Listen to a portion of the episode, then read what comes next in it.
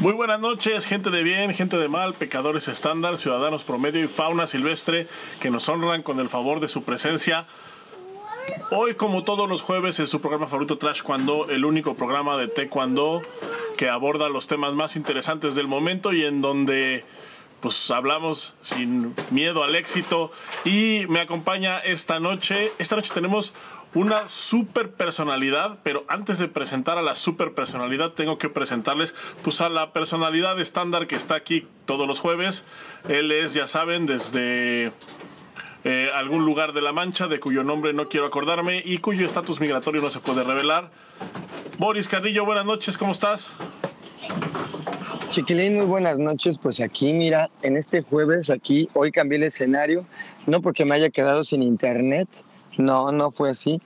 Simplemente quería, mira, tomar un poco de él y mira qué padre, este jueves tan rico con una super personalidad, mi chiquilín.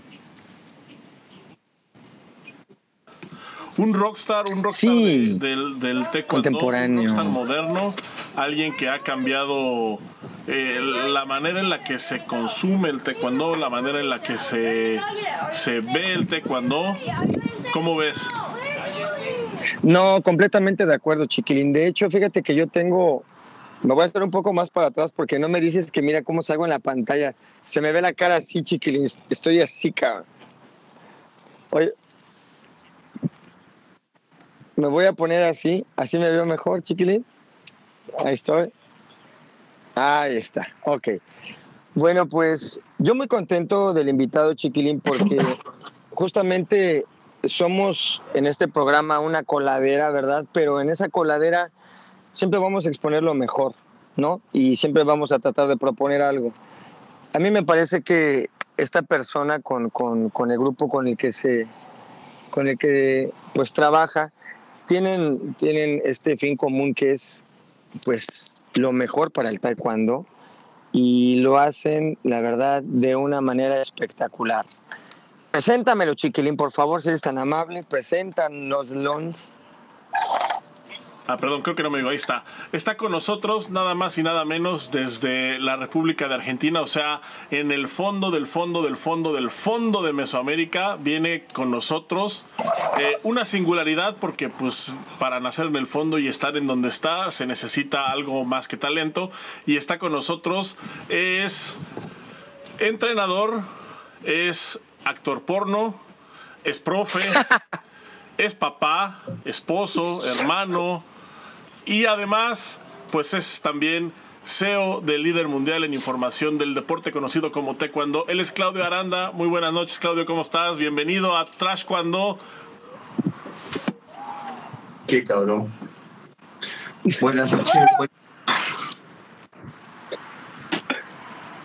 Muchachos, man, me dijeron la verdad, ¿por qué en vez de hacer todo esto, todo esto que te mandaste no decir la verdad, te quedaron ya sin invitados y el único que le salvó hoy la papa era yo? ¿Para qué tanto, tanto, tanto?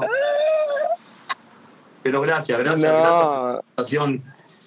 Gracias, gracias. No, Claudio, un placer tenerte aquí con nosotros en este jueves. La verdad, ya eras, eras un invitado que te teníamos que tener. Yo, la verdad, soy un gran fan tuyo por, por lo que has hecho durante todo este tiempo. Eh, Por en tu- películas en tu como... pro- por, por tu película de eh, este, Emanuel. Sperman, en donde decía. claro, claro, Rasputin, ¿no? No, no, no. Ustedes, pues, mira, creo que la gente tiene que saber quién eres. ¿Y qué te parece si nos hablas un poco de ti, a grosso modo? Y de ahí, pues, vamos trabajando muchos temas que, que quisiéramos tocar contigo, porque pues, eres una biblioteca de, del taekwondo. Y, pues, ¿qué te parece que empecemos? ¿Quién es Claudio Aranda, por favor?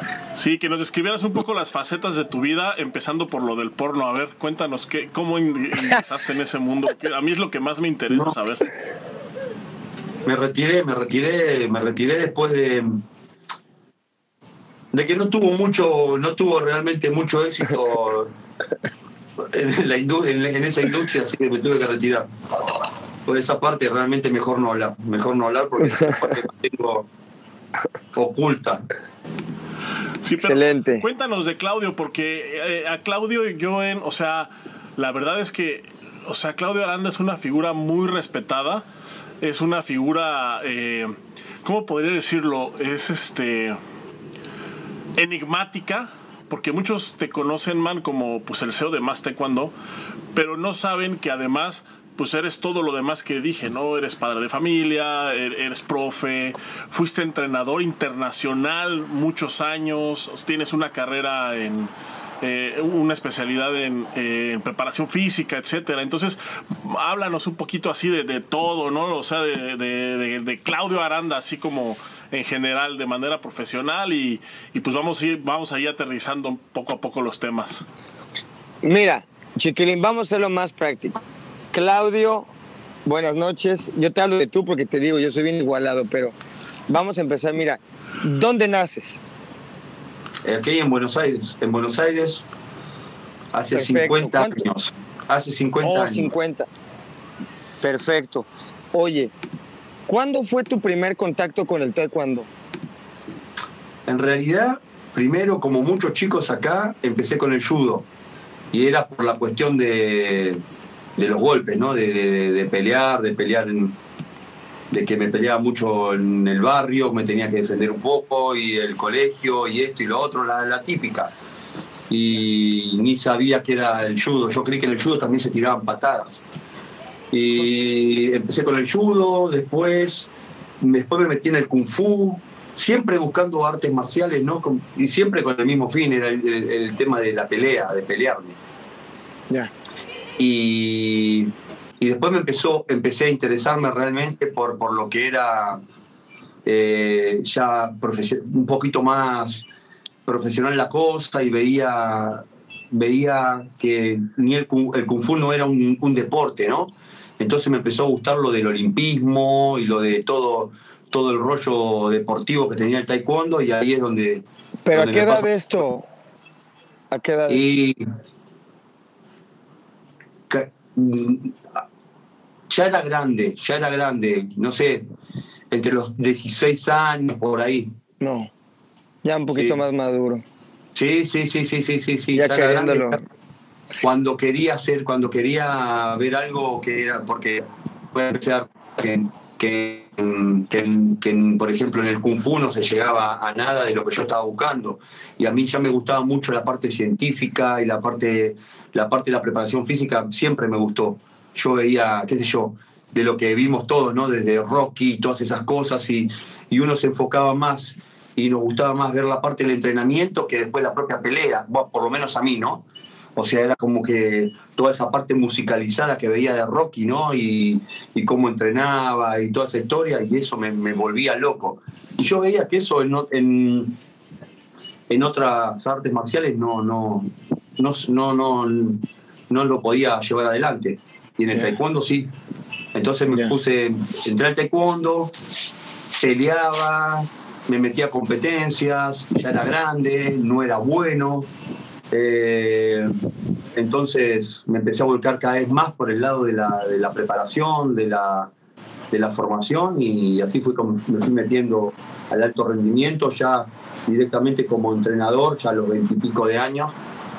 Y, bueno, sí, porque... siempre muy fanático, siempre muy fanático de lo, de lo que pasaba, trataba de, enterarme de cosas que pasaban en otros lados, preguntar, siempre esa cosa así, ¿no? Oye, ¿tuviste academia? Sí, sí, sí, sí.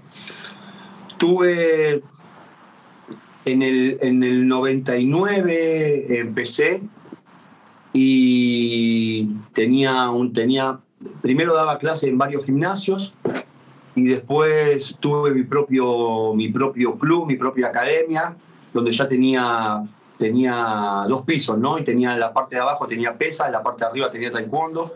wow. Y, sí, ya en forma completamente, ¿no? Y cada vez metiéndome más, más, más, más en lo que me gustaba, que era el alto rendimiento y estudiando mucho, estudiando, estudiando, investigando, tratando de cambiar cosas. Había cosas que me parecía que no se estaban haciendo, no era que no se estaban haciendo bien, sino que en el taekwondo se hacían de manera muy general, digámoslo de alguna, de alguna forma. yo quería como buscarle, buscarle la vuelta, ¿no? Esa Matrix de tratar de, de, de entenderlo un poquito más desde adentro. Y digo, ¿por qué tenemos que estar haciendo cosas que hacen otros deportes? ¿Por qué no podemos hacer entrenamientos ya más específicos para lo que hacemos nosotros? Y bueno, y ahí me empecé a especializar en lo que era la preparación física y así me llegó después la oportunidad de irme afuera a trabajar, ya en, selección nacional y todo, y, y, no paré más. ¿Cómo das ese brinco internacional, man? O sea, o sea, tú te especializaste, o sea, tú vas a la universidad, estudias algo relacionado con el deporte. Bueno, la verdad es que no sé qué carrera tienes, pero estudias algo relacionado con el deporte y luego en qué momento es, es ese brinco, ¿no? Y al, pues a lo internacional, ¿no? Donde te empiezan a, hablar de otros lados para que los ayudes con la preparación o de la misma selección argentina. ¿Cómo es esa, cómo esa transición? Yo, a mí me pasaba que yo quería, lo, lo, típico de todo era hacer la carrera de educación física, ¿no? O sea, meterte en la mm. carrera de educación física. Pero cada vez que quería hacerlo, me, me trababa mucho porque yo era como que yo sabía lo que ya quería, lo que quería aprender. Yo necesitaba datos para determinadas cosas del taekwondo. ¿Ok? Entonces, la carrera de educación física era la pedagogía, meterte en aprender el reglamento de muchos otros deportes. Eh, no quería, no quería, me costaba muchísimo esa parte. Iniciación deportiva y tú ya querías algo específico. Es que yo ya estaba en algo específico. Entonces, ya estaba empezando a trabajar con algunos atletas. Eh, de hecho, ya te, estaba trabajando con algunos atletas que estaban eh, aspirando a selección argentina y, buscaba, bueno, entonces me metí en un profesorado privado que en Argentina que es sobre, sobre preparación física directamente. Entonces hice dos años de preparación física, después hice dos años más de musculación deportiva y cada, cada clase que yo hacía eso era, lo pensaba para el taekwondo, cómo podía eso llevarlo al taekwondo directamente. Después hice un año con un entrenador muy famoso de acá de Argentina que se llama Horacio Anselmi. Hice una carrera de un año con él, un profesorado, un, no profesorado, un, un curso de un año realmente. Como un diplomado. Que, quedaba Sí, que, sí, que era como un diplomado, sí. Realmente como no la Universidad Insurgentes de ahí del DF. Sí, no sé bien qué era en realidad. A mí no me importaba lo que era. Yo quería, yo ya tenía un libro de él me lo había leído de todas las maneras posibles y tenía mil dudas del libro ese. Entonces me metí a estudiar y estuve un año con él. Ese año a mí me servía para, entre clase y clase, preguntarle lo que yo quería, lo que yo quería, lo que yo quería, lo que yo quería. En medio de esta historia, yo con mis alumnos, como tenía mi academia y todo, con mis alumnos, por ejemplo, hablaba mucho, no vamos a hacer tal acción porque tal acción trabaja tal músculo, eh, de tal manera, esto, lo otro. Y un día se me acerca un alumno y me dice que un muchacho que era estudiante de ingeniería, y me dice, Claudio, dice, ¿por qué no haces una página de internet? Con el internet del año del 2000 estamos hablando, ¿no? Y, y, le digo, no, sí, sí, ah, no, le dije, le dije mentira, le digo, sí, sí, sí, hagamos, hagamos, yo quiero hacer una página de la escuela en donde ponga el horario, donde esté el horario. Y él me dice, no, no era eso de lo que yo te estaba hablando, me dice. Como vos hablas tanto de... yo me metía y trataba de, navegar en, la, rústica internet de ese momento y decía, no, porque está, por ejemplo, el... no puedo porque mi mamá está hablando, ¿no? claro. No, no, no, no. Yo no tenía internet, yo no tenía internet, no, no tenía internet yo iba a los a los cibercafé o a los y, por ejemplo estaba acababa de hacer los juegos panamericanos de de Canadá habían sido no de Canadá eh, oh. el mundial de Canadá el campeonato mundial de Canadá 99 sí. Y yo hablaba de eso no porque tal pelea porque tal competidor yo me compré el, el VHS entonces este, este muchacho me dice no vos tendrías que armar una página en donde cuente lo que nos estás contando a nosotros, lo que está pasando, todo lo que ves.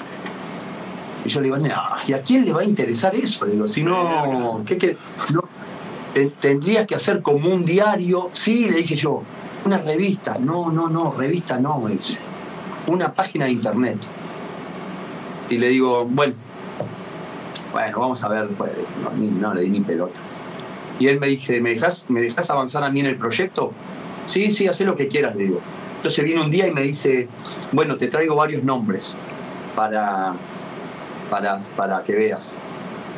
Y, me dice, bueno, mira, acá está el nombre, no, no me acuerdo, ¿no? Pero me dice, por ejemplo, supertaekwondo.com eh, y me tiró varios nombres. Le digo, no, no, no, no, yo quiero un nombre, yo quiero que sea taekwondowtf.com. Dice, no, Claudio, eso no, ya está ocupado. ¿Cómo está ocupado? Yo te juro, no entendía, no entendía nada. Quiero que se llame World Taekwondo Federation de Claudio, ¿no? Punto com. Sí, algo así. Punto arg. Y Mauro se llama, Mauro Barrio Nuevo se llama. WTF.arg. Y me dice, mira, se me ocurrió, hay una opción más taekwondo que estaría bueno porque en algún momento lo podrías abreviar con el signo más. Y más TKD. No, es una porquería, Mauro, le digo, eso no, no, ese nombre no me, no me, no me gusta, no me. Pero me dice, pero, pero mira, me parece que es. Vos no lo estás viendo, pero me parece que está bueno ese nombre porque eh, se puede abreviar, bien, se le puede hacer un lindo logo. Bueno, sé lo que quieras, le dije. Claudio. ah, o sea que pregunta, entonces ¿tienes contacto? ¿Tienes, no, Boris, Boris, no, es que tú no sabes, Boris. Nosotros hemos llegado con él así a decirle, a presentarle como propuestas de proyectos o de alguna manera de abordar algo acá y acá. Y, eh, así, así como lo está contando, así.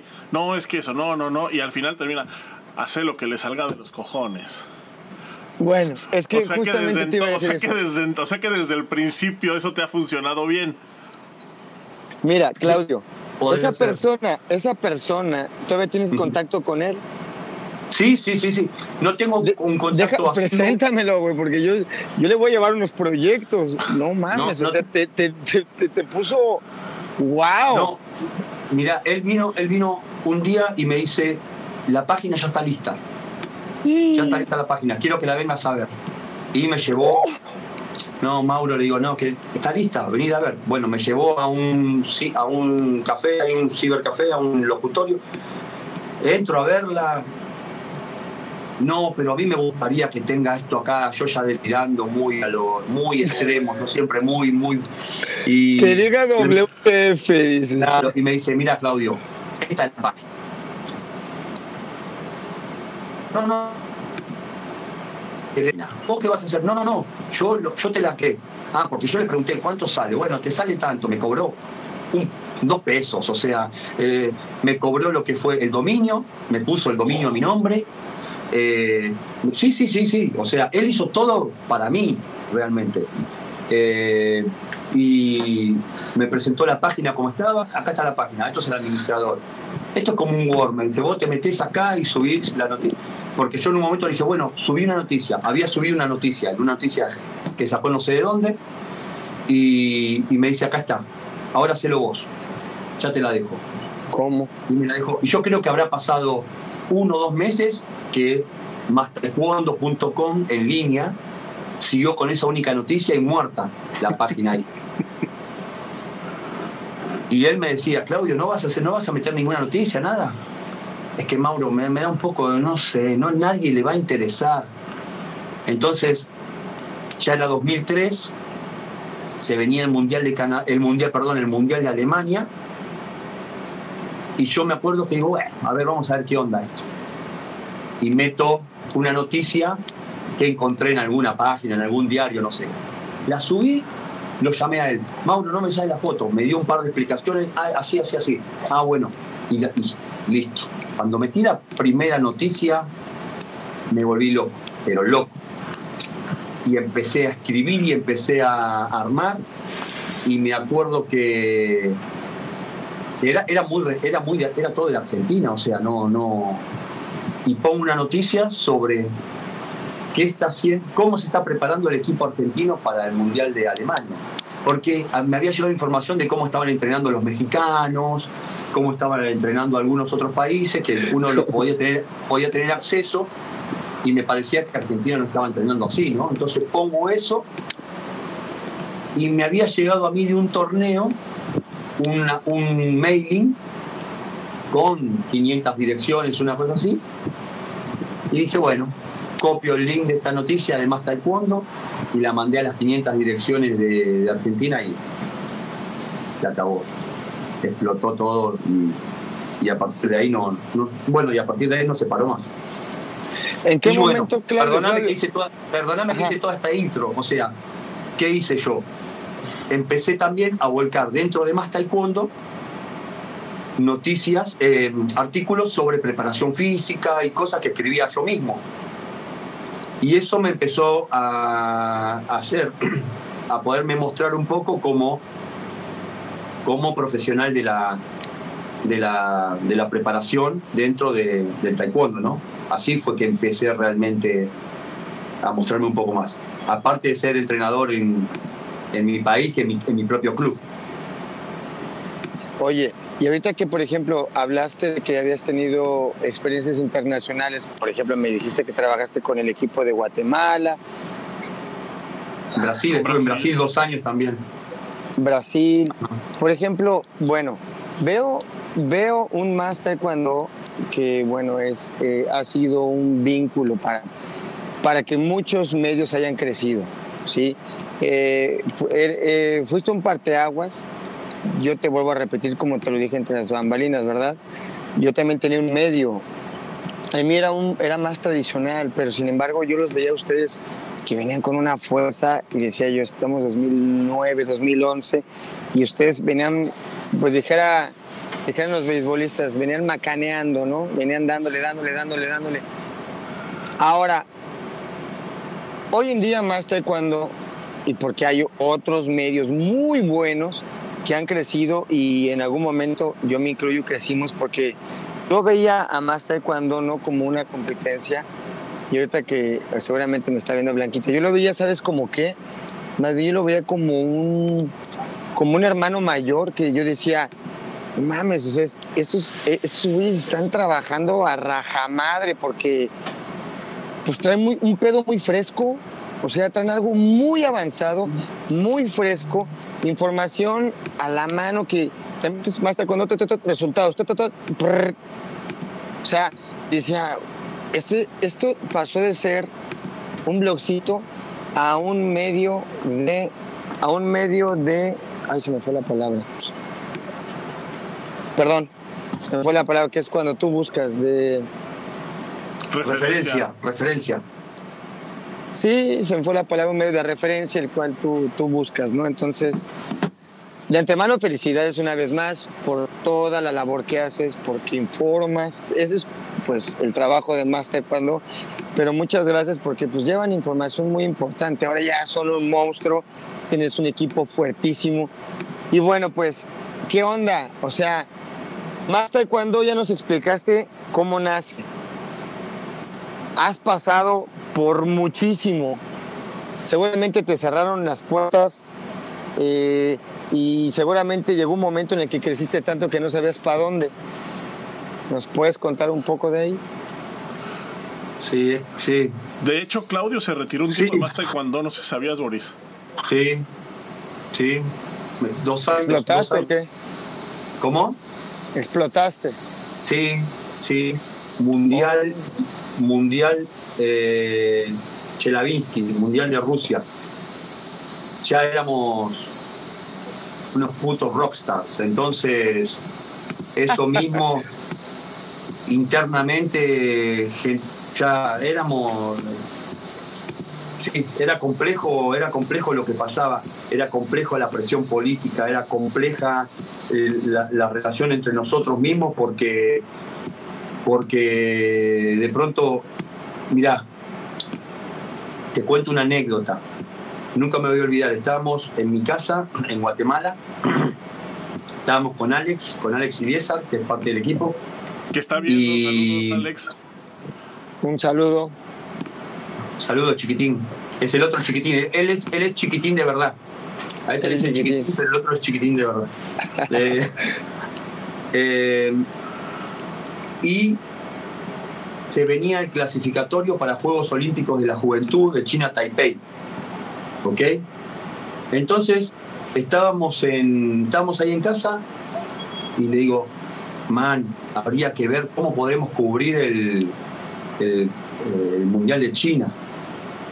Sí, no sé, que esto que lo otro. Le digo, bueno, hagamos una, hagamos una cosa, comuniquemos, comuniquémonos con China, comuniquémonos con China Taipei. Y entonces eh, buscamos en, los teléfonos de la Federación Mundial, encontramos la Federación de China Taipei, teléfono, Alex llama, lo atiende una china, lógicamente, no lo va a atender una croata, y hablaba inglés, por supuesto, esas, todas las federaciones, Alex le habla en inglés, y bueno, sí que quiere que esto que lo otro, ta, ta, ta, ta, ta, y Alex le dice que, bueno, mi nombre es Alex Iliesa, soy de más taekwondo, cuando le dijo que era de más taekwondo, la china se volvió loca, de más taekwondo, ¿qué necesitas que esto, tra, tra, tra, tra, tra, tra, tra? No. Y, la, y, los chinos nos, se llevaron un equipo de tres personas de más taekwondo a, al campeonato del mundo, era el campeonato mundial de China Taipei y el clasificatorio olímpico. Entonces ahí fue cuando dijimos, somos famosos en China Taipei, o sea, la, la china que hablaba con Alex era, ay, ¿me entendés? Entonces dijimos, ¿qué, qué, qué onda, ¿me entendés? No, no, ¿Sacamos no. un disco o, qué hacemos? ya no había, sí, de reggaetón, no chingue su madre. No había, no había, porque lo nuestro durante un tiempo grande había sido muy, digámoslo, latinoamericano, ¿ok? Ya. ya lógicamente había dejado de ser argentino hacía muchos años. Sí. Pero se había convertido también muy mexicano, también, por, en un momento. Sí. Y y muy español, o sea, los, las dos grandes visitas, el, gran caudal de visitas que tenía más taekwondo durante muchos años fue primero México, bueno, sigue siendo, aunque parezca mentira, primero México. El, visitante más, más global es México. Y el segundo era España. Y, pero no, no sabíamos, no teníamos idea que éramos conocidos en China Taipei. Y, y bueno, eso fue lo que después eh, lo que te cuento, el, la presión política es. parece mentira, ¿no? Yo a veces me pongo a pensar en los grandes medios eh, que, que, tienen, qué sé yo, cuando uno habla, cuando uno escucha hablar de, un Washington Post, de un New York Times, todo eso que, que, que navegan entre las, en aguas de, los gobiernos, digo, ¿cómo, claro, ¿qué, qué, qué será lo de esa gente, no? Porque si a nosotros nos han pasado cosas de todo tipo, tener que echar a Chava, por ejemplo, de más taekwondo, eh, las cosas que, que te pasan Oye, grandes, ¿no? Es que, es que, Claudio, yo ya estoy, ya estamos pensando echarlo también de taekwondo, o sea, eso no, no, no, no es novedad, de todos los lugares lo echan, eso no es una novedad. Nada más falta ya, es, chiquilín, no lo quería decir, este es tu último programa, gracias. No, es que, es que sí es cierto, yo, yo me sorprendí, por ejemplo, cuando estuvieron, este, cuando fue el Mundial de Puebla, nosotros, este, yo recién empezaba con más taekwondo, o sea, yo creo que he de haber tenido como un año con, con más taekwondo. Entonces, bien, vino Puebla, yo me fui con ellos y nosotros nos quedamos eh, en una, eh, pues como en unas villas eh, deportivas ahí en Puebla. Entonces nos quedamos cuatro del equipo de más taekwondo y un día en la noche me acuerdo que veníamos llegando ya tarde, tarde, tarde, yo creo que eran como las 2 de la mañana y había un azerbaiyano en el lobby de, lo, del, de ahí de las villas porque era la única computadora que había con internet, o sea, no había wifi, no había ni madres.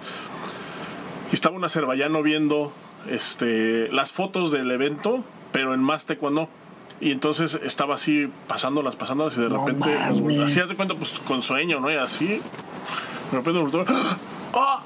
Y nos señalaba las playeras y señalaba la página y se nos señalaba las playeras como niño chiquito, ¿no? De que de, de, que estaba, o sea, de que reconoció que éramos pues del medio. Qué ¿no? chingonada. Sí, sí, Qué sí, o sea. Chingonada. Otro, otro pedo, ¿eh? O sea, yo. De Azerbaiyán. No, sí, y las sí, veces, no, y las veces que, que, que, a mí me ha tocado estar cubriendo eventos así internacionales con más cuando es lo mismo, ¿eh? En todos lados. Ahí mismo en Puebla, me acuerdo, estábamos vendiendo playeras, vendimos como a lo pendejo. A lo pendejo vendimos playeras ahí en Puebla. Este, y pero se acercaban, no se acercaban tanto por la playera, se acercaban porque era un stand de más taekwondo, o sea, era pues sí, sí, yo creo que yo creo que estaba en uno de los puntos más altos ahí más taekwondo o en ascenso en ese en ese momento. Sí, sí es algo Es, es bueno, es, es increíble la verdad de la manera en la que cómo creció más taekwondo de, en los últimos años, especialmente ahorita con la explosión digital. eh, Sí. pues me parece que, que más taekwondo pues, sigue siendo Y- la punta, ¿no? De la lanza siempre. Ay, pasa- luego, luego a cromarle ahí a tu patrón, güey. Pues. Espérate, güey. No, no, no, no. todavía no vamos ni a ya- mitad. ya ves que, ya ves que no les tiembla para correrme, güey. No mames, tengo que Sí, güey.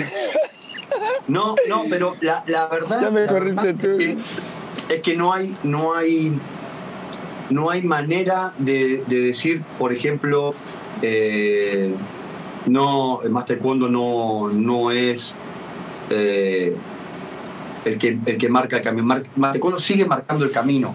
¿Por qué? Porque uno lo nota. Me podés Sí. venir a decir, eh, no, porque ahora hay muchos medios. Sí, ¿qué pasó? Yo te voy a contar. La historia es así, de simple. No había redes sociales. No había redes sociales. O sea, nosotros subíamos a un avión y íbamos a cubrir un evento. Nosotros sacábamos la foto, nosotros levantábamos el teléfono, llamábamos por... Estoy hablando eh, previo a, Facebook, por ejemplo, a que, a que explote Facebook, ¿no? No, no, previo a, a Facebook en sí. Eh, y cuando, cuando surgen las redes sociales y cuando un competidor, eh, están ustedes en, en, el Open de Holanda y suben fotos desde el Open de Holanda a Facebook, ahí aparecieron un montón de supermedios que levantan la foto de ustedes de- del Open de Holanda y ponen, se está celebrando el Open de Holanda y levantando la foto. No, la cosa no es así, la cosa es generar la noticia, estar en la noticia. Chava sabe perfectamente, o sea, hoy seguimos marcando lo que es la línea editorial. Lo que, lo que hacemos nosotros hoy lo hacen otros mañana o pasado. Entonces, nosotros vamos mañana eh, a hablar sobre lo que está pasando en Patú, otros van a tratar de hablar sobre lo que está pasando en Patú. Hablamos con lo que está pasando en Italia, otros salen, es, es te diría que es ridículo y es, bueno, se podría decir que no, no, no tienen mucho gusto por la estética de la, de la noticia y de, la, de lo que se genera, ¿no? Porque yo creo de nosotros fue primero y principal, sin duda, el equipo. El equipo. Eh, como digo siempre, o sea, somos jugadores que yo me rodeé, digámoslo de alguna manera, de jugadores de primera. Entonces, eh, en un momento yo eh, trabajaba con Matías, un muchacho, un amigo mío que falleció hace unos años, y él era muy el que, el que llevaba las riendas y el que iba adelante y todo eso. Después, y siempre tenía, siempre tratabas de tener un equipo de trabajo. No eras un, un- uno unipersonal, ¿ok? Y nunca nos interesó a nosotros ser la foto, ¿ok? O sea, no salimos nosotros en la foto. Nosotros generamos la noticia y le sacamos la foto al protagonista. Eso, esto es lo más importante que tenemos. Y saber que, por ejemplo, vamos a, está Chava. Chava es un jugadorazo, o sea, un jugadorazo que, que se la juega, que no tiene Alto, pelos en la lengua que va- y- y que va a ir al frente, ¿ok? Da miedo, da miedo es tu porque último uno, programa. no, no, no, da miedo porque uno le suelta el bozal a Chava Sí, no, ¿Sabe? y sabe que Chava va a morder, ¿ok? Sí. Por otro lado, tenemos un equipo. Uno habla de, por ejemplo, Alex Iliesar, ¿no? Alex Iliesar, uno lo ve simpáticón, chistosín, qué sé yo, que esto, que el otro. El tipo es abogado.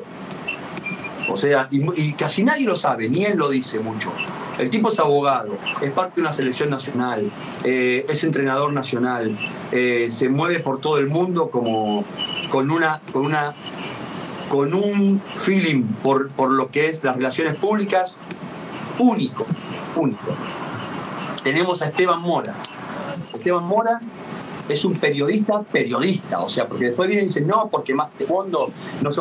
Esteban Mora es un periodista, periodista que en Costa Rica, en el Congreso, no sé, después no, no, no, no, no recuerdo bien la historia, pero siendo periodista de un medio nacional en, en, Costa Rica, se cruzó con un, con un canciller o con una canciller y, y por una investigación que hizo él, tuvo que renunciar. O sea, gente, sí señor, sí señor, o sea, no estamos hablando de venís a escribir a más taekwondo, no, estamos hablando de un periodista a nivel nacional metido en la coyuntura, en la política grande, global de su país.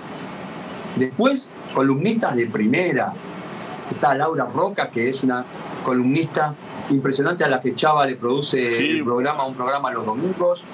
Es una psicóloga que todos los artículos de ella son realmente impresionantes, explotan.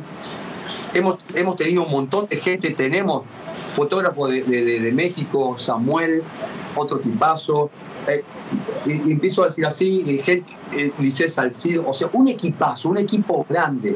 Estuvo mi hermano como fotógrafo, eh, mi mujer, mi esposa, es la que manejó, o sea, es la columna vertebral en el sentido que maneja todo lo que es la parte de sistemas del medio, todo lo que ella no, diríamos que como que no existe para, para lo que es la, la parte, llamémosla visual de, lo que uno lo deja ver, pero es la que está en todo lo que es estadística y todo lo que es la construcción y, mantener servidores y toda la cosa. O sea, un equipazo, un equipazo. Y eso es lo que a mí me da la confianza y la seguridad de que cuando a mí me vienen a decir hay otros medios, bueno, me cago de risa, hermano. ¿Me entendés? Porque sé lo que somos y sé lo que podemos hacer y las cosas que no podemos hacer por mantenernos vivos dentro de este ambiente. Porque si Chava abre la boca, si yo abro la boca y, contamos todo lo que se podría contar, ya no tendría gracia porque no podríamos entrar a ningún salón. Oye, por ejemplo, ahorita que hablas de que tú pues, te rodeas de un gran equipo y ese es tu éxito, ¿verdad? Eh, ¿Qué piensas o tú consideras? A mí me parece que, es que, por ejemplo, eso que dices me parece muy importante. Tienes un gran grupo y tu fórmula ha funcionado. La gente la repite porque es buena. ¿Piensas continuar con la misma fórmula o era una de las preguntas que te quería hacer? Es que nosotros no tenemos, es que mira, nosotros no tenemos fórmula. Bueno, a lo, que me refiero, a lo que me refieres, la fórmula que tú tienes es la manera en cómo han venido todo este tiempo trabajando. O sea, ustedes lo que hacen es... Claro, mira. Son un, medio son, un, son un medio informativo y son un medio propositivo todo el tiempo. No solamente informan, proponen todo el tiempo. Hay muchos medios que solamente son informativos. Y el hecho de que hagas pues una grabación de una escuelita, de que vayas y grabes al profe, pues eso no te hace un reportero, ¿no? O sea, realmente el trabajo, eh, vamos a decir, específico y ya de análisis, no muchos medios lo tienen. Es una fórmula que, ustedes la, han hecho, es un formato que ha funcionado. A mí, me, a mí la verdad, cuando me voló el cerebro fue un día que me metí a la página de Más Taekwondo y me apareció algo de idiomas y dije, ah, caray, ¿cómo está esto? Ahí me di cuenta que eran un monstruo más grande de lo que yo creía. La fórmula es buena. Van a continuar igual, el mismo sistema. O sea, las redes sociales ya no son un... Yo, yo me resisto porque no soy una persona tanto de redes sociales, pero tengo que hacerlo, ¿verdad? Porque para lo que yo quiero hacer, tengo que aparecer, tengo que hacerlo. Las redes sociales son un, un, medio que es una herramienta, no es un lujo. Hoy en día es un, una herramienta para todo. Ustedes más cuando son un medio que propone, informan, nos tiene a todos, pues yo en lo personal, yo, yo, yo los visito muchísimo, la verdad. Soy gran fan, te lo vuelvo a repetir desde hace mucho tiempo. Pero visito otros sitios, visito otros sitios. No te voy a decir que son una una copia fiel, pero manejan como una línea que ustedes manejan, lo puedes notar. Ahora, me queda muy claro que ustedes van a la vanguardia. y, no te, y, manejan una línea parecida a la de ustedes y además me anuncian a solteras disponibles en mi área. Ah, sí, sí, claro, que dice este, este, cariñosa, ¿no? Trato de novio, de novia. No, no, nada de eso. A lo, a lo que yo iba es eso, que pues ustedes han, han, hecho un medio muy, muy amable, han hecho un medio pues bastante, bastante práctico. Ya lo puede ver, hermano. O sea, y los demás medios vienen igual informando. Honestamente, ojalá que existieran todavía más medios y que fueran también informativos, no eh, propositivos, no nada más informativos. Hay mucho medio que nada más informa. Se ocupan más como ustedes, ¿no? Se ocupan más otras, otros monstruos de, de seis cabezas que también puedan ser como ustedes. Sería, sería mejor para todos, ¿no crees? Sí, seguramente. Ahí, vienen equipos, yo sé que vienen equipos trabajando fuerte, ¿verdad? Pero yo creo, no estoy diciendo, ojo, que usted, que, que, son una, y ni quiero que se ofendan, ay, dice que no, imitamos a, nosotros no imitamos a nadie. Pues los grandes tienen que imitar a alguien para poder crecer, es simple, ¿no? Si no tienes un parámetro grande, no vas a poder crecer. Más cuando fue un referente muchos años y sigue siendo un referente de, de la calidad de, de, la página. Ojalá, en verdad, el punto es este, ojalá que haya más medios como ustedes que intenten integrar más gente. Yo veo, por ejemplo, blogs de gente que son estudiosos de la ciencia del deporte, específico al taekwondo, y tienen blogs bien interesantes. Sí, pero debería es, es otra cosa. Es otra cosa, pero debería, debería haber como más, más taekwondos. Por supuesto que eso, esos blogs que decís son gente interesada por, por eh, mostrar, eh, como te decía, como era mi origen, mostrar, por ejemplo, artículos sobre determinada cualidad de taekwondo o, determinado análisis de taekwondo. Eso, eso está bien. Eso, no, no, todo está bien. Me refiero, eso sí, eso no te lo discuto. Cuando yo lo que, lo que, te, lo que discuto o critico es tratar de emular o hablar de medio periodístico. Ahora lo de los blogs, que hay miles, bueno, no sé si miles, pero hay, hay unos cuantos muy buenos. Y hay trabajos que están haciendo las federaciones nacionales también. Bueno, la, la, USAT ahora está haciendo un trabajo muy bien, muy bueno de, de difusión de sus actividades, muy bueno. ¿Con quién quisieron trabajar ahora?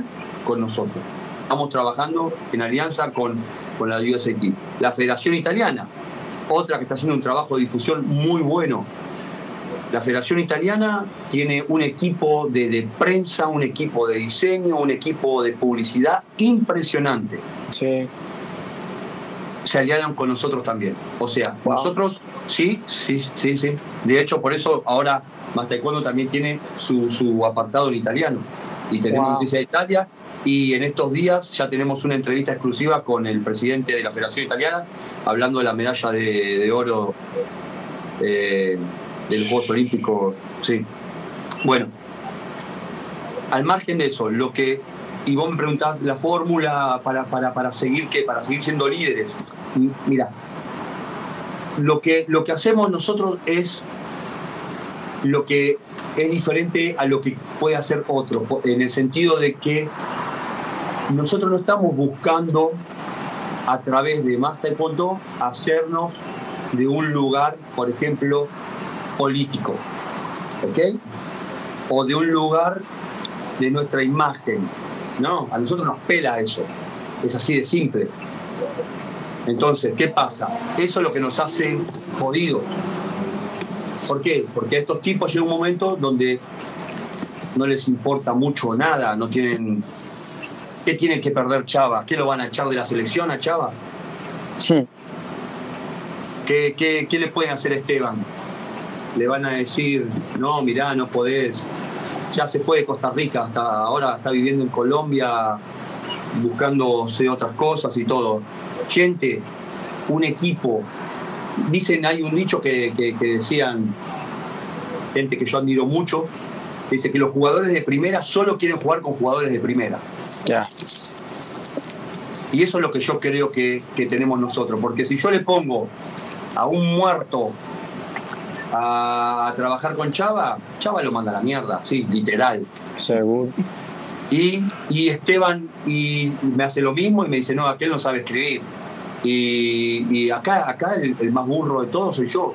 Pero yo creo que la inteligencia que tuve yo es de poder eh, todas mis falencias, suplirlas con gente, con gente capaz.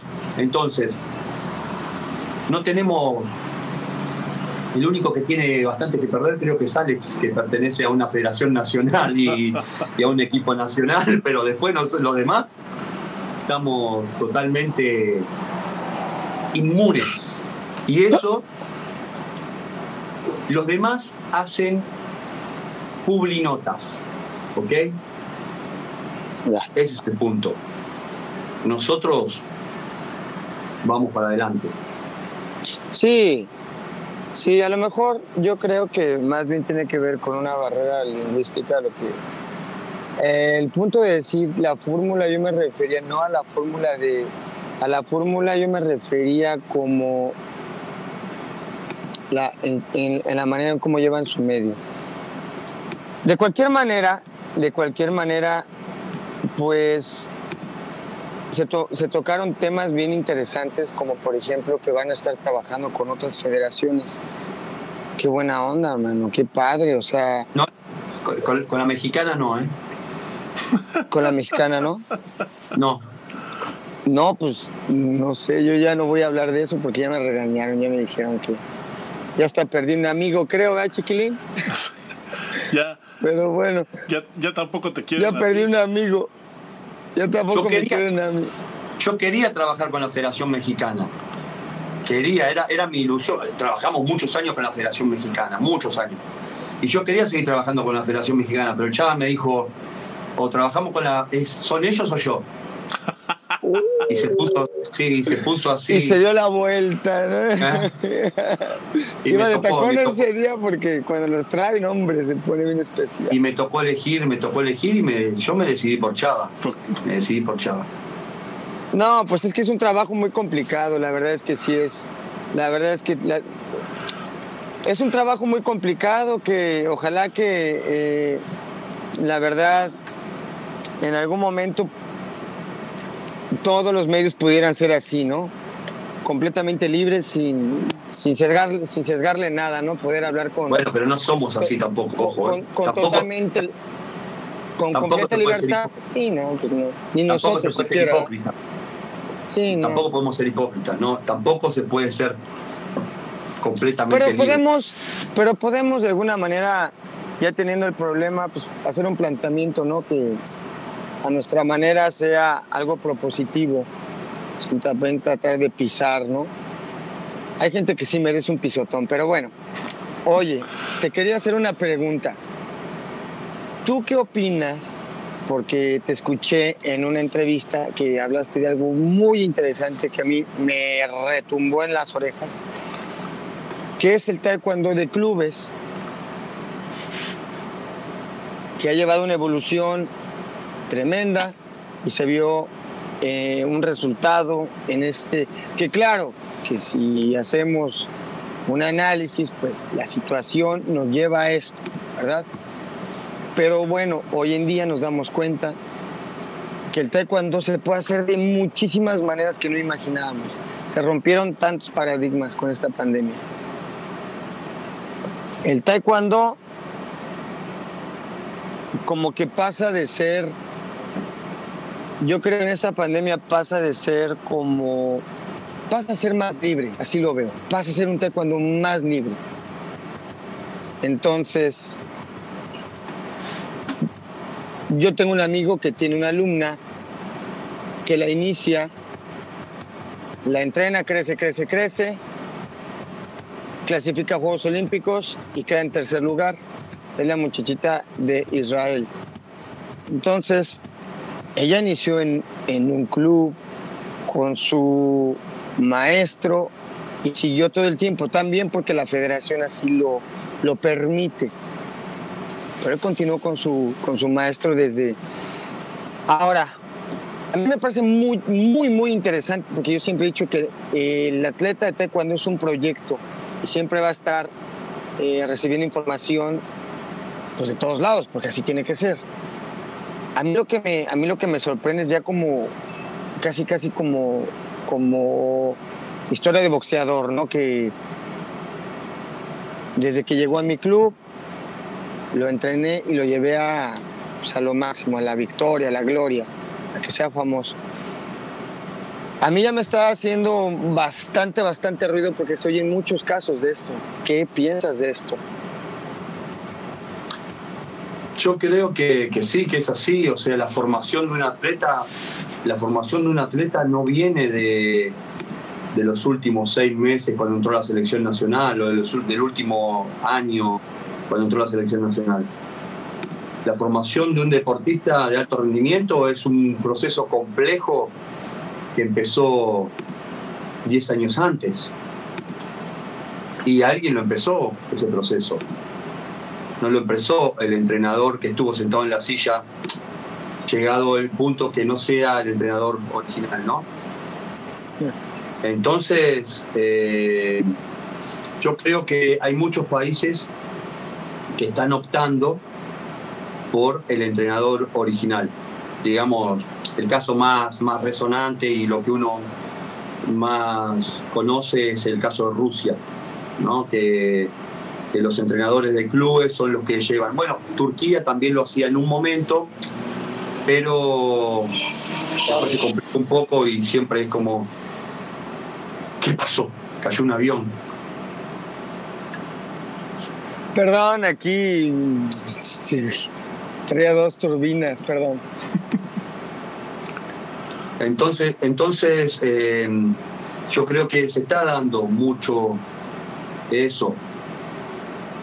Pero hay países, hay países que son, llamémoslo de alguna manera, centralistas, que centran su, su selección nacional en un centro y ahí la entrenan y ahí tienen al entrenador de la selección nacional y pasa a ser propiedad de esa selección nacional y hay otros países que siguen con el programa, que siguen con su club ¿no? y con, su, con sus entrenadores, que, a, ambos en muchos casos le ha dado resultado.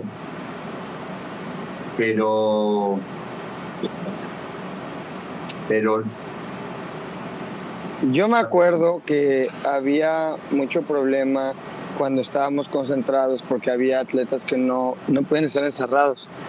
Y era mandatorio estar ahí, o sea, tenías que estar ahí concentrado. Por ahí yo había, había atletas que sufrían mucho, ¿no? Y que no era ni siquiera sano para su cabeza estar encerrados en un, en un centro de alto rendimiento. Hoy en día Hoy en día, hoy en día, perdón que te interrumpa, yo sé que también mm, mm, mm, eh, mucha gente defiende la postura de, ay, en mi tiempo eh, nos aguantábamos. Y también, pero también hay otros problemas ahorita, ¿no? Que si bien bien es cierto que somos fuertes porque practicamos taekwondo, también somos sensibles, ¿no? Y una vez más, tenemos que darle la misma importancia al físico que a la mente para poder llegar al 100, ¿no? Por otro lado, ¿qué mejor que la persona que te inició en el taekwondo pueda guiarte hasta el final? Hay dos puntos, creo yo. Primero y principal, quizás la persona que te inició en el, en el, taekwondo originalmente, quizás tiene un techo. Quizás tiene, tenga un techo y no puede ir a un nivel mucho más alto porque realmente, porque realmente no puede. Pero no está mal eso. O sea, es muy importante muchas veces que no haya egoísmo también por parte de ese entrenador. Porque quizás el entrenador se especializa, digámoslo de alguna manera, en iniciación deportiva. Lo entrena hasta los 14 años, ese chico entra a la selección y este entrenador sabe, no, no, bueno, yo llego hasta acá, ahora necesito que alguien más le dé el empuje que él necesita. Yo no tengo las herramientas para darle más. Eso es uno, eso es una, es, existe esa posibilidad. Y existen entrenadores que no son egoístas y que, y que no van a decir, no, yo no sé, no estoy preparado. Es muy probable que digan, no me interesa hacerlo. Hoy, pero por ejemplo, yo, yo, yo eso yo lo veo como un poquito más del taekwondo de Europa. ¿Será así? O sea, yo lo veo como totalmente más para qué lado. O sea, veo a, a como, como completamente, no completamente, pero sí ya un poquito más separado lo que es el taekwondo competitivo al, al, taekwondo tradicional, como ya un poquito más destapado de que hay escuelas que se dedican exclusivamente a la, a la escuela de combate, entonces haz de cuenta, porque cada vez son más y es una realidad, ¿no? Y va a seguir habiendo más, o sea, eh, Juegos Olímpicos siempre atrae una ola que de alguna manera nos va a ir llevando, ¿no? Entonces yo creo que hay gente que no le interesa y lo que quieren es pues, hacer el deporte, el ejercicio, ¿no?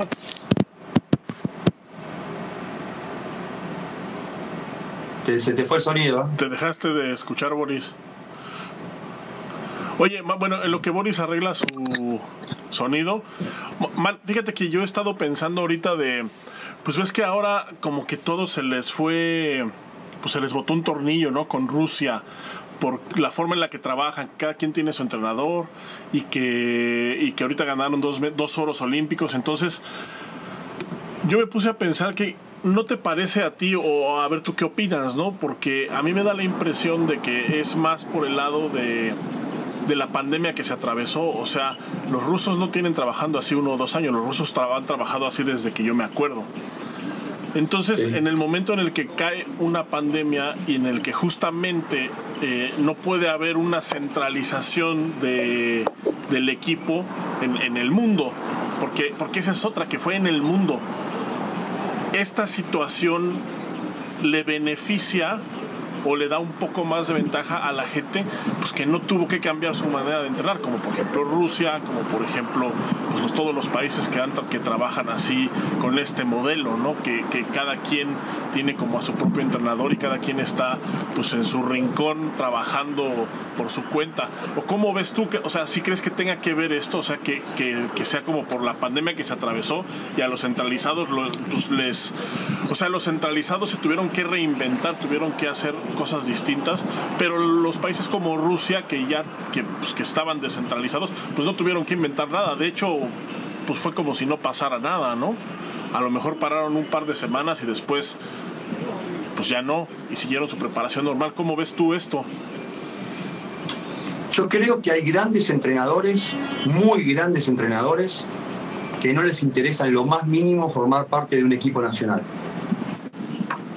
Y hay entrenadores que lo único que quieren es formar parte del equipo nacional.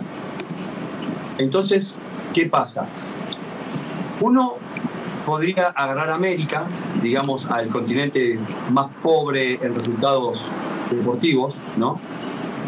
Y podría analizar país por país y ver cuántos años hace ese cuerpo técnico o ese entrenador o ese director técnico forma parte de la selección y uno dice, ¿en qué equipo de fútbol, por ejemplo, podría pasar eso? Que un país que no tiene resultados siga aguantando a un entrenador tantos años, tantos años. ¿Por qué pasa eso? Eso pasa simplemente por una alianza política entre el entrenador y el comité ejecutivo de esa federación. No hay otra posibilidad, no hay otra forma que un fracaso deportivo sea sostenido durante un ciclo olímpico, durante dos ciclos olímpicos y hasta durante tres ciclos olímpicos. ¿Ok?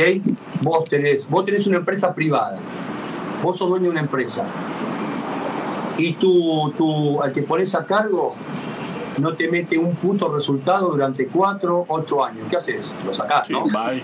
Claro. Ahora, si vos a ese tipo lo bancás, lo aguantás con dinero del Estado y con una alianza política que tenés con él, lo vas a sostener el tiempo que sea necesario.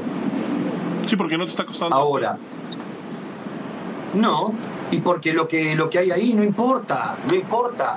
Entonces ponete a ver América, país por país, y, y decime, este país, tenés razón, este entrenador hace 15 años que es el entrenador. Y han sacado un bronce en un campeonato panamericano juvenil, por decirte algo, estoy diciendo cualquier cosa, ¿no? Eh, ¿Por qué pasa eso? ¿Y por qué en ese mismo país encontrás que hay buenos entrenadores que no les interesa? Una vez me dijo un gran entrenador europeo, me dijo una palabra, me dijo una frase, que me dijo, ahí dice, hay muchos grandes atletas que salen campeones a pesar de su entrenador. Eso a mí me quedó grabado. ¿Por qué? Porque son esos atletas, son esos deportistas que uno eh, de pronto llegan a una selección nacional y le meten un gran resultado a la selección nacional y uno después analiza el cuerpo técnico y, dice ¿qué, qué, qué pasó, ¿no? Entonces cuando dijo eso, son campeones a pesar de su entrenador, no gracias a su entrenador, sino a pesar de su entrenador. Hay equipos nacionales que se podría decir que el cuerpo técnico nacional es un estorbo para el desarrollo de su, buena performance. ¿Y cómo lo ves eso? Lo ves en la curva descendente que genera ese atleta. Es un atleta que cuando estaba en su club tenía buenos resultados. A partir de entrar a un equipo nacional, su performance baja considerablemente. Entonces, ¿qué pasó? Hay casos, hay casos en donde, por ejemplo, tenés atletas, lo pueden, lo pueden confirmar, ¿eh? Que eran campeones nacionales. Y por ser campeones nacionales, llegaban a la selección nacional, ¿ok? Están una temporada, un tiempo en la selección nacional y a la próxima presentación al campeonato nacional o a la segunda presentación al campeonato nacional ya no revalidan el título nacional. Entonces, ¿qué onda? Cuando tendría que haber aumentado supuestamente su nivel técnico. ¿Conocen casos o no? Estoy hablando pavada. Sí, yo conozco bastantes. No, pues, yo creo que es, es, una constante, ¿no? Entonces, vos sos un gran entrenador, vos sos un gran entrenador y tenés un gran club, suponete. Porque esto aparte de ser lo que es, hay que terminarse con la, con la hipocresía y sabemos que el es una industria, ¿ok? Como cualquier otra, y uno es parte de esta industria. Cuando, cuando, cuando aprendemos y aceptamos que somos parte de la industria es cuando decimos listo. No, no, no, no, no, no. Yo no soy parte de ninguna industria porque el arte marcial está por sobre todo. El do y yo, ah, que no me cobran la cuota cuando voy al club. Con el do, no. Entonces, sí, mantenemos las raíces, mantenemos todo lo que, lo que nos da el arte marcial como tal, pero también aceptamos que es una industria. Entonces, supongamos que vos sos el dueño de un club un club exitoso que te va bien y estás generando atletas para la selección nacional. Para una selección nacional, eh, digamos, no muy exitosa, ¿no? Y vienen y te dicen, cuando se les empieza a llenar el, barco de agua, te dicen, eh, mirá, te venís a, te queremos sumar al cuerpo técnico. ¿Qué haces? ¿Te sumás al cuerpo técnico o seguís en tu club tranquilo, marcando tus pautas, tus tiempos, llevando tu proceso, llevando tus planes de entrenamiento, generando tus campeones, teniendo las satisfacciones que tenés y con la tranquilidad de que vos estás haciendo un trabajo coherente y no que vas a pasar a formar parte de una estructura en la que te van a poner seguramente no en la, en la, en la, en la punta de la pirámide, te van a poner a alguien por encima, en donde te van a decir, no, esto es así, no, mira, pero aquel está mejor, no, pero llevemos a este otro, no, pero ¿entendés? Entonces ahí donde se empieza a desvirtuar el deporte en los países como, como los nuestros, digamos. Oye, y, también tiene que ver mucho con las convicciones, ¿no? Porque, o sea, yo también he sabido de casos de entrenadores que les va muy bien en sus clubes, que están eh, generando eh, seleccionados, que están, eh, que les va bien en los estatales, que les va bien en las Olimpiadas Nacionales, que les va bien en, o sea, pues con su gente, ¿no? Con sus alumnos que son de su empresa, que toman sus decisiones, que tienen su estructura propia, pero de repente les llega la invitación a la selección nacional y, y, como que les mueve algo, ¿no? O sea, como que siento que sí es como, no sé si sea como algún tema aspiracionista o aspiracional o algo, o algo por el estilo, este, pero muchos dicen que sí por eso, ¿no? Por el que, porque a lo mejor el hecho de decir de que fuiste entrenador nacional te da como algún prestigio, te da como algo, o, simplemente a nivel personal es como una meta, ¿no? Como algún camino que tú estabas esperando o algo así. Sí, seguro, seguro. Y seguramente eso pasa mucho en los que nunca formaron parte de un cuerpo técnico nacional. Entonces, ya es una etapa que quizás todavía no la tuvieron, un, círculo que todavía no pudieron cerrar y, algo que quieren vivir. Y es el ego que todos tenemos también, ¿no? De decir, no, estoy en la selección nacional, eh, voy a viajar a una competencia internacional representando a mi país, voy a salir en la foto de más taekwondo y todas esas cosas. Entonces, pero, pero hay que ver cuántos están en la, en la situación que planteas, Chava, y que reinciden. Hay que ver cuántos. Man, ya para terminar e ir cerrando, porque sabemos que es tarde allá en la Polinesia francesa. Este eh, sabemos que ya ahorita pues, está por dar, está por ser más o menos como la una de la mañana y donde estás tú, entonces pues no queremos quitarte el sueño porque sabemos que te pones muy mal.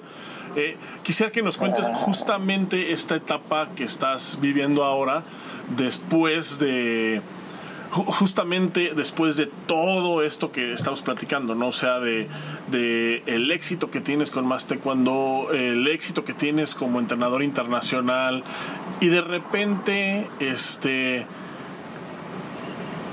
cambia el plan y regresas a Argentina y pones tu escuela en un momento bien complicado además porque pues me acuerdo que empezaste a poner así como a, pintar, a arreglar todo bien padre y de repente huevos, pandemia y hay que cerrar a la chingada, no sé, eso o sea que fue una pinche mala suerte, ¿no? Pero quisiera que nos platicaras un poquito de esta de esta última parte que es la que estás viviendo actualmente cómo te, o sea, cómo llegas a, ahí, este, o sea, cómo caen tus prioridades dentro de este, eh, regresar a Argentina, eh, abrir una escuela, trabajar con, la gente de tu escuela, la pandemia, o sea, así que nos comentes más o menos, pues, pues de, manera general, cómo, cómo fue este proceso, cómo lo estás viviendo y qué planes tienes tú como, pues como profe ahora.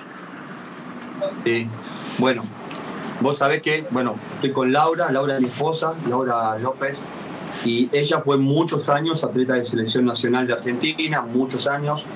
Eh, y juntos estuvimos en Guatemala trabajando, juntos estuvimos en Brasil, después ya hizo también su carrera como entrenadora, tuvimos dos hijas, tenemos dos hijas, y, y empezó a hacernos ruido el hecho de querer llega un momento en donde armás una estructura, tenés, yo con ella soy muy, muy, muy, muy socia, ¿no? Muy, muy, realmente nos conocemos mucho, trabajamos muy de la mano en todo, yo me apoyo, bueno, vos ya sabés que cómo me apoyo en ella en todo. Entonces, yo que consideraba la capacidad de ella muy grande. Y una vez Mira, lo, conté con algunos amigos nada más, no lo conté con todo el mundo, pero estaba en Guatemala y visitó Guatemala el que era el jefe de arbitraje de la PATU en ese momento, para dar un curso. ¿Ok? Entonces el tipo, un gran maestro, se paró adelante, había estaban todas las escuelas, toda la gente de escuelas de Guatemala y todo eso, y él estaba parado adelante, eh, yo estaba, por ejemplo, estaba el, él presentó, estaba adelante de todo, estaba toda la formación, estaba el maestro, el que era el, jefe de árbitros, invitó a algunos maestros, estaban la gente del cuerpo técnico de la selección de Guatemala, eh, la presidenta, estaban todos, y yo estaba alejado, no, no, no, no, estaba ahí en esa, en esa fila. Y estaba desde la puerta, me acuerdo, de donde se hacía eso. Entonces presentó, eh, eh, el, el maestro presentó uno por uno y en una de esas presenta a un maestro, no recuerdo el nombre, muy conocido, un árbitro internacional muy conocido de Estados Unidos, y lo presenta a él, y no lo presenta ni como campeón, ni como entrenador de la selección tal, ni como nada, lo presenta como un gran maestro con una escuela con 400 alumnos. Así lo presentó. Y a mí me quedó eso, dije, qué bueno debe ser eso realmente, tener esa independencia de tener tu propia escuela grande y de, y de poder volcar realmente lo que estás convencido que se puede hacer con, con deportistas y información y todo. Pensaba en Laura también, ¿no? Que, que, lo que ella lo que ella trabajaba y lo que sabía hacer y, que en ese momento tampoco estaba trabajando mucho. Y le dije a Laura, ¿sabes lo que pasó ayer? Le digo, pasó tal y tal cosa. Y me dice, le digo, nos tendríamos que ir a Argentina y abrir nuestra propia escuela. Nosotros dos podríamos hacer una buena escuela juntos, por lo que trabajamos. Bueno, pasa eso, ella me dice, sí, estaría bueno, ¿no? A los pocos días, me, a los pocos días, el otro día creo que me llama y me dice, mira, hablé con mi papá por teléfono y me dijo que sí, que nos volvamos. Le dije, no, pará, era, era, era, era, te lo dije casi como broma, te lo dije por la calentura del momento, de, de, de lo que había dicho este, y, bueno, listo, se instaló eso eh, y ahí decidimos, no paramos, no paramos con la idea de formar la escuela, creamos el nombre de la escuela. Eh, de hecho, la escuela se llama GTM Sport, GTM por Guatemala, porque creemos, que fue ahí donde se gestó todo, donde formamos nuestra familia, donde, donde crecimos, donde nos formamos como profesionales, un lugar al que le debemos mucho. Y cuando vinimos a Argentina y montamos la escuela, hicimos eso, simplemente eso, volcar todo lo que teníamos, todo lo que sabíamos, todo lo que podíamos hacer, desde la parte técnica hasta la parte administrativa. Y, fue un bombazo, fue un boom, fue no, no, no, no, no se detuvo. Hoy contamos con, en este momento, hoy, hoy, justo hoy jueves, con 150 alumnos activos. Wow y en plena pandemia y felices, realmente feliz, pero no, no, no, no puedo, no, no, nunca creí que una escuela te podía generar la satisfacción general y no, no saldría de adentro, es un lugar que me es mi lugar, es mi lugar, realmente es mi lugar, impresionante.